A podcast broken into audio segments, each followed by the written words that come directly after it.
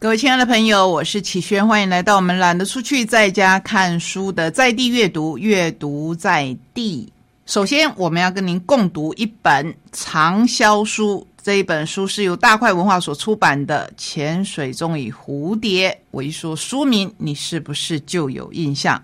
在台畅销四十五万册。历时二十年，这是全新的珍藏版，四十五万册，实在是一个太惊人的数量。这一本书，如果你还没有看过，或是因为它已经历史二十年，我相信有当时的小 baby，你现在已经二十岁了，我们要跟您分享，就是跟新读者来分享。当躯体谨慎着眼能够砸动，我们该如何突破现幼，让生命遨游？这是这个故事的主体。四十四岁，理应是最能挥洒才情的壮年。时尚杂志就是我们说女生的她法国版 L 那个 E L L E 法国版的总编辑上多明尼克鲍比，某日却突然的失去意识，陷入深度昏迷。二十天以后，当他苏醒，发现自己已经因为脑干中风丧失了所有的身体功能，无法行动、进食、言语，全身仅剩下左眼能够眨动，这成了他联系世界的唯一管道。他的身体仿佛被囚禁在无法逃避的潜水中内，他的心灵却渴望像蝴蝶般自由飞翔。这就是这一本书名的由来。在友人的协助下，靠着扎动左眼，包比一个字母一个字母的写下这一本书，记录过往的生活、当下的感受，以及追寻躯体的自由时，他如何让思绪尽情的挥洒遨游。这也让本书成为不同寻常的回忆录，兼容杂叙、幻想、追忆。同时还参有对生命无限眷恋之情。在末尾的两章，包比终于对读者揭开生命变调的那一日，他如何在行车途中感到晕眩，视线逐渐狭窄，在被送往医院的途中，稀囊的吵杂声渐次微弱，而等待醒来的他的是日渐迈向死亡的路程。如果人生我们把它想成都只是一段迈向死亡的历程，那我们还要努力吗？我觉得这是一个可能永远找不到答案的问题。不过，我们可以从很多很多的事情当中，跟亲人的相处、跟朋友的交往，甚至是跟一本书的相遇当中，去思考这一个可能是人类有从有历史以来就会存在。就在我们身边，我们时常在困顿的时候会问自己的问题。上多米尼克·鲍比，一九五二年生，一九九五年十二月八日突然中风。他在这样的努力当中呢，写下了这一本书。最后，在一九九七年，也就是这本书出版的两天以后，离开了人世。你可以说，他终于离开了潜水中，如蝴蝶一般的翱翔了。这一本书，其实我相信很多人看过，所以也就不跟你分享书中的内容，而是请你自己来看一看这一本书，或是再看这一本书。接下来我们要介绍东美集团所出版的《好的孤独》，这是复旦名师的课后哲思。好的孤独让你静下心来面对自我。当你一个人独处，自我的力量就开始觉醒，内心会变得越来越强大。二零零八年，陈国开始在复旦大学教授思想道德修养与法律基础课。哇，听起来很硬，对不对？可是他其实跟年轻的学子们探讨孤独、道德、朋友这些观点。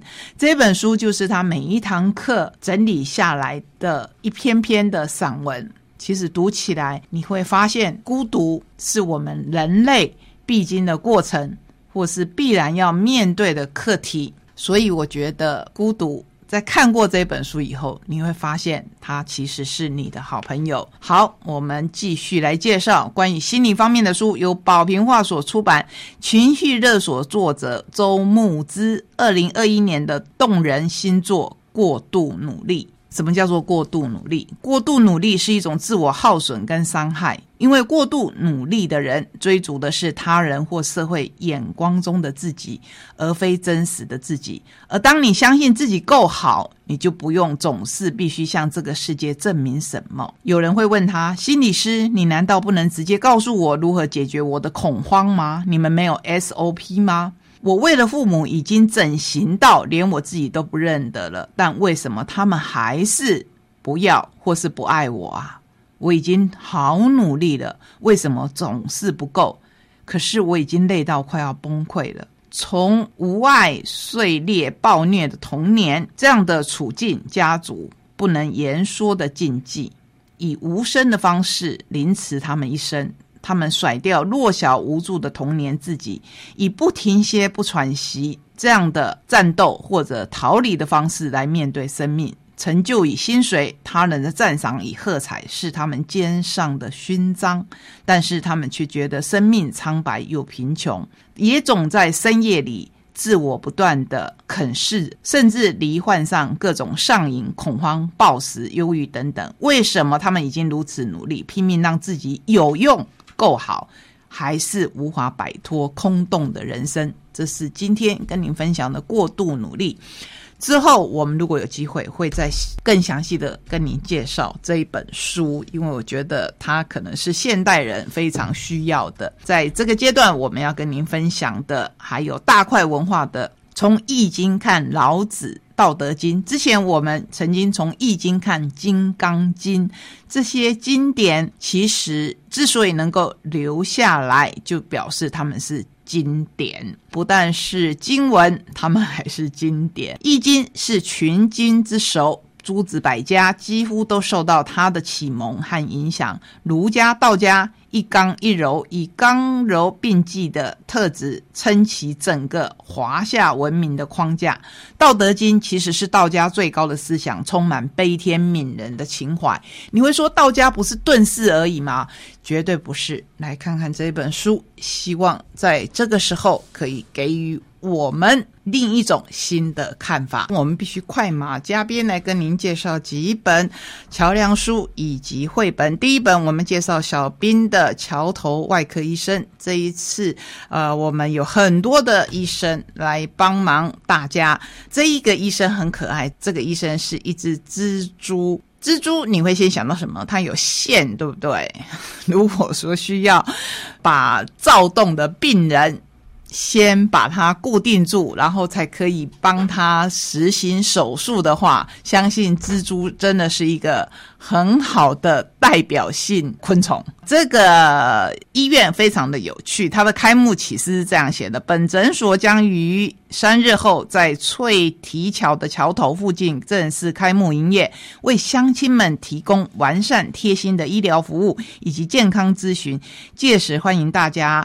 莅临指导，服务的对象都是小型昆虫。服务的项目有翅膀修复、四肢整健、身体撕裂伤缝合等等。这是桥头外科诊所近期。那这个医生就是这一只蜘蛛，非常的有趣，相信小朋友会很喜欢哦。接下来我们介绍巴巴文化所出版的《喵喵》，这是桂文雅这一位。我们很熟悉的作者，他所写的绘本，所以有一颗童心。当黑夜为大地披上一袭薄被，人们甜甜的沉入梦乡，疯狂夜总会开演了。谁才是夜晚的主角？喵喵喵，那就是喵喵喵。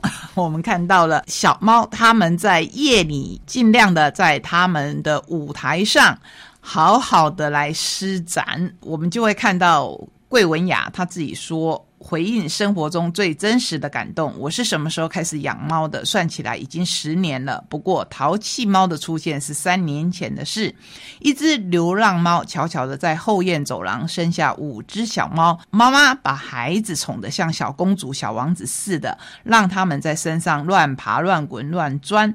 妈妈也忙着舔，忙着哄。哟，这一只刚滑下来，那一只又爬了上去，好忙哦。作家擅长在日常生活当中得到了。的灵感跟画家黄海蒂合作，就有了这一本《喵喵》。相信喜欢猫的朋友看了这一本书都会喜欢的。接下来我们要介绍两本第一次出现在我们节目当中的是图出版社所出版的两本绘本。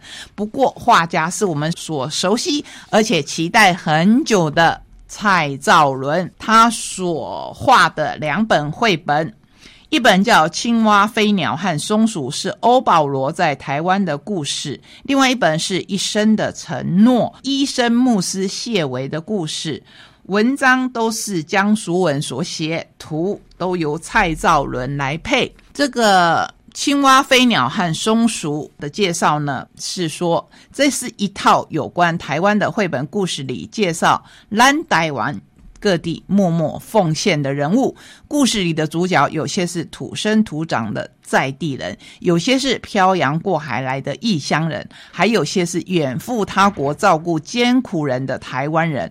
无论出生成长在何处。落脚在哪里？他们所做的事都是圣经里教导基督徒应该做的。看这一套书，我们看见我们这一片土地的美好，跟人对生命的爱。透过亲子导读和在地旅游导览，对书中的人物有更深刻的认识，并可以按图来寻访他们在台湾工作生活的脚迹。像这一本就在介绍欧保罗这一位医生。在我们台湾的故事，第二本这个一生的承诺，医生牧师谢伟，他有两个身份，他是牧师，他也是医生，同时他出生于医生世家，一辈子或是说好几代都在为人民来服务，是非常非常的有意义，而且显示出我们这一片土地的美好。